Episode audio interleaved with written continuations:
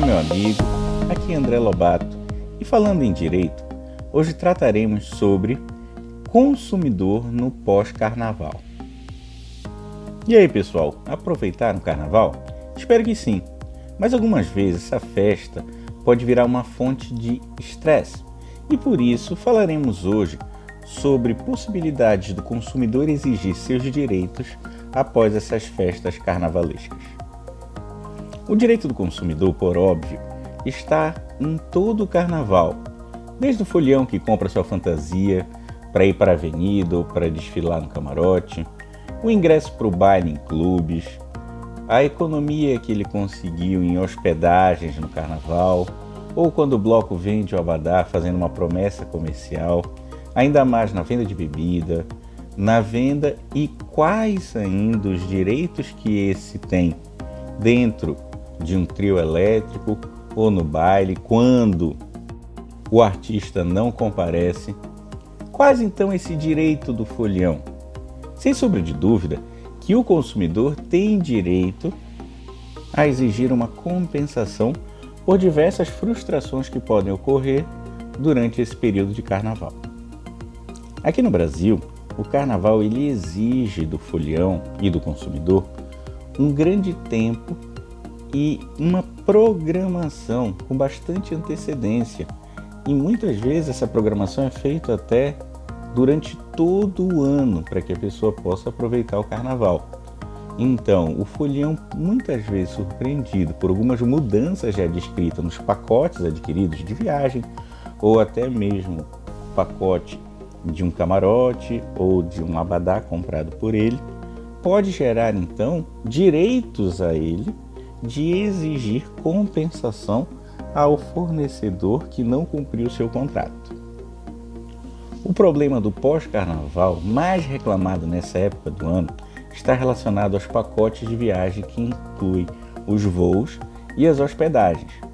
No entanto, não é frequente em casos que o consumidor ajuiza a ação, não dispõe desses elementos comprobatórios para caracterizar o vício dessa viagem, ou seja, o consumidor ele não se resguarda de comprovação.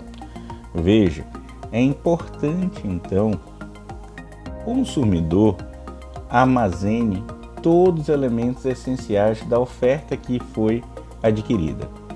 Arquivar fotos, dados, etc., além de exigir o comprometimento desse estabelecimento em relação à coisa mais importante que tem, que é o pós-venda.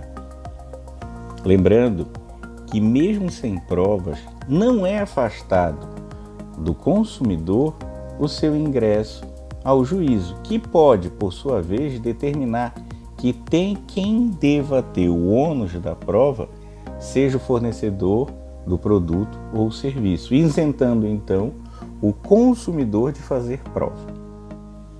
Outro ponto que gera muita preocupação também é a segurança do folião que optou por pular em um baile de carnaval, aqueles bailes fechados. Então, um abadá no qual há uma corda onde se torna um ambiente exclusivo para aquele que comprou determinado abadá. Isso vincula ao artigo 39 do CDC, em seu inciso 14, que diz: permitir ingresso em estabelecimento comercial ou de serviço de um número maior de consumidores que o fixado pela autoridade administrativa como máximo gera, além de crime, gera a possibilidade de recebimento de danos morais e materiais por parte do consumidor. Esse inciso foi posto depois daquele incêndio trágico na Boate Kiss, no Rio Grande do Sul, em que 242 pessoas morreram. Então, dentre outras recomendações, é necessário que o consumidor procure saber se o local do baile tem autorização do Corpo de Bombeiros, se essa autorização está fixada na entrada e o alvará de funcionamento está em dias. Ademais, se o baile for dedicado ao público infantil, tem que se verificar se há a autorização do Juizado da Infância e Juventude para a realização de tal evento carnavalesco. Outro problema que ocorre no carnaval e que segue pós-carnaval é que com a agitação desses eventos, os roubos e furtos de pertence aumentam exponencialmente e são registrados em diversos locais. Então gera uma dúvida, que é saber quais são os direitos de quem teve um produto pessoal roubado ou furtado e se há possibilidade de ressarcimento. Em quais casos há também essa possibilidade de ser ressarcido. Então vejamos, se você percebe que não está mais com seus pertences, você pode tomar determinadas atitudes. Primeiro, verificar se ao seu redor há alguma testemunha e peça os dados para que essa pessoa possa te ajudar. Informar ao estabelecimento e registre a ocorrência por escrito. Isso é importantíssimo. Ir à delegacia mais próxima fazer o BO. Também. Certifique que, se o local possui câmeras de segurança, você informe esse dado à polícia. É importante ter as notas fiscais também dos produtos que foram roubados e furtados. Com todas essas medidas, tente então, como sempre eu recomendo, primeiramente falar com a empresa para que ela resolva a situação e combine um ressarcimento com você. Caso a empresa não acorde com e não concorde com o ressarcimento a ser feito para você, consumidor, Vá então ao PROCON de sua cidade munido com seus documentos pessoais, as notas fiscais dos produtos, as imagens, testemunhas, entre outras coisas. Mesmo assim, se não for resolvida a sua demanda pelo PROCON, procure um advogado especialista para ser orientado e entrar com uma possível ação judicial. Então veja, o consumidor, além de ter direito a esse ressarcimento pelo dano material, ou seja, aquele objeto que foi subtraído, na conversa de acordo, também esse consumidor pode exigir os danos morais.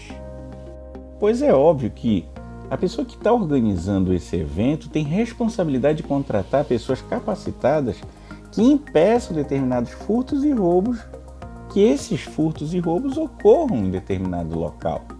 E esses locais ainda têm placa de estabelecimento apontando que não se responsabilize por roubo e furto. Entretanto, isso não exime a responsabilidade dos organizadores da festa.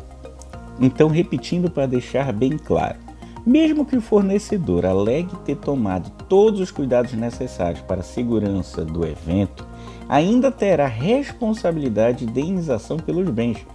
Artigo 14 do CDC o fornecedor responde pela reparação dos danos causados ao consumidor por defeitos relativos à prestação de serviços. E os estacionamentos? Os estacionamentos eles são garantidos pela súmula 130 do STJ, que gera, se seu carro estiver com danos ou pertences furtados, terá o consumidor direito à reparação dos danos e ressarcimento pelos bens roubados. Pois, princípio é claro, quando você compra o ingresso para um show ou evento, além de pagar por quem está se apresentando ao local, também está embutido no preço o valor pago pela segurança e conforto. Por isso, consumidor, sempre esteja atento aos seus direitos.